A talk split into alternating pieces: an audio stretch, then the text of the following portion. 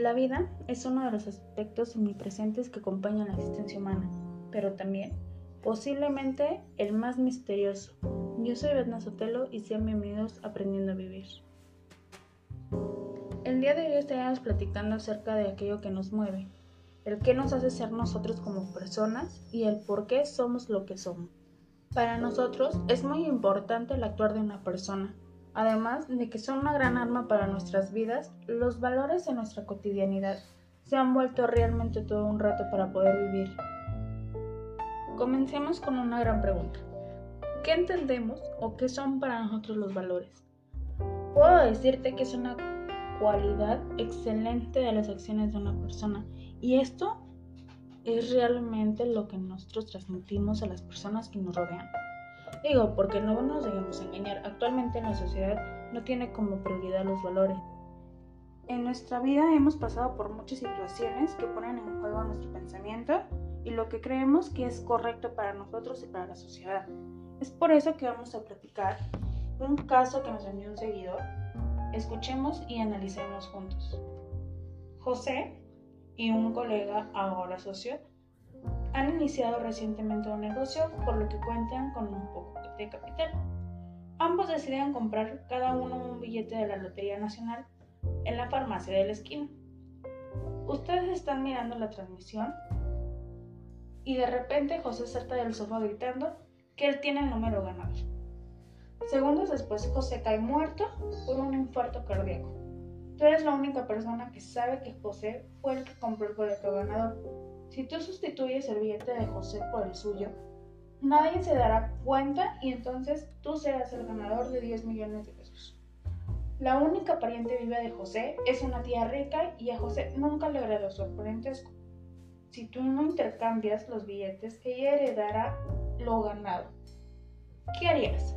Ambos tenían muchos proyectos para el negocio en verdad es una situación muy complicada, lo que nos pone a reflexionar acerca de la acción que debemos tomar. Si actuamos con un sentimiento guiado, nuestra primera reacción es conservar el billete de lotería. Y no porque pensemos solo en nuestra necesidad o nuestra avaricia por el momento, sino porque a quién no le caerían mal 10 millones de pesos. Pero lo que no nos damos cuenta es que nuestro sentimiento del momento nos nubla la vista y no vemos realmente lo que pasa.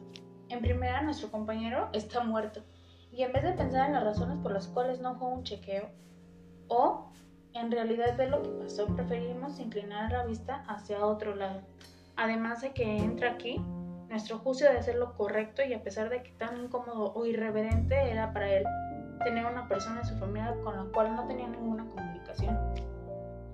A mi punto de vista, lo correcto sería darle ese dinero a su tía y tal vez el platicarle la idea del negocio juntos y qué tenían planeado y a su vez hacer la alianza o la asociación con ella y así poder hacer lo correcto y no quedar con ese remordimiento del hubiera. Las pequeñas acciones que hacemos con los demás son las cosas que nos hacen únicos, porque si en el caso que yo hubiera decidido quedarme con el dinero y tiempo después hubiera enterado la familiar aquí este, la tía, me hubiera ido mal o incluso decirme de cosas y para evitar este tipo de situaciones bochornosas es actuar bien por nosotros mismos. Otro caso, también muy interesante y gran prueba de valores y criterio de cómo actuar ante esta situación. Escuchemos.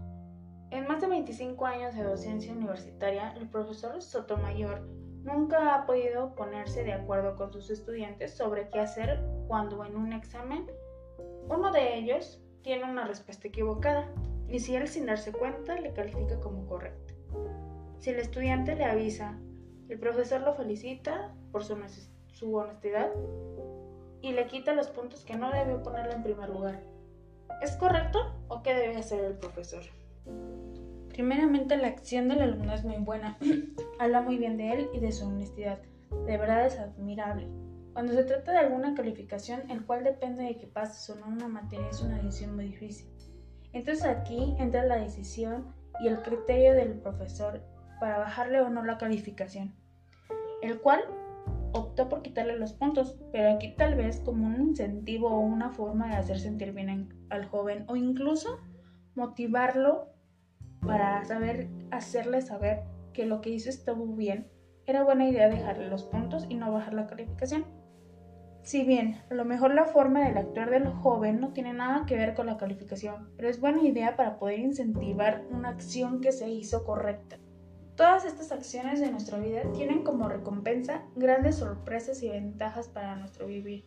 En verdad, el actuar bien con la vida, las personas y a eso agregarle nuestro buen humor y toda nuestra buena energía, haremos grandes cambios y motivamos a todo lo que nos rodea.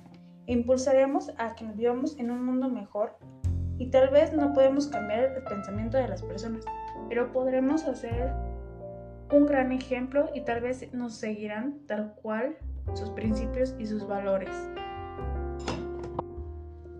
Esto ha sido todo por el día de hoy. Espero en verdad haberlos hecho pasar un momento muy agradable y que se queden con todo lo bueno que tenemos para dar a los demás.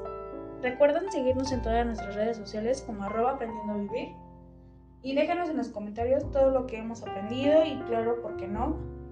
El, ¿Qué harían ustedes ante estos casos, estas situaciones? Y bueno, déjenos todos sus saludos. Gracias.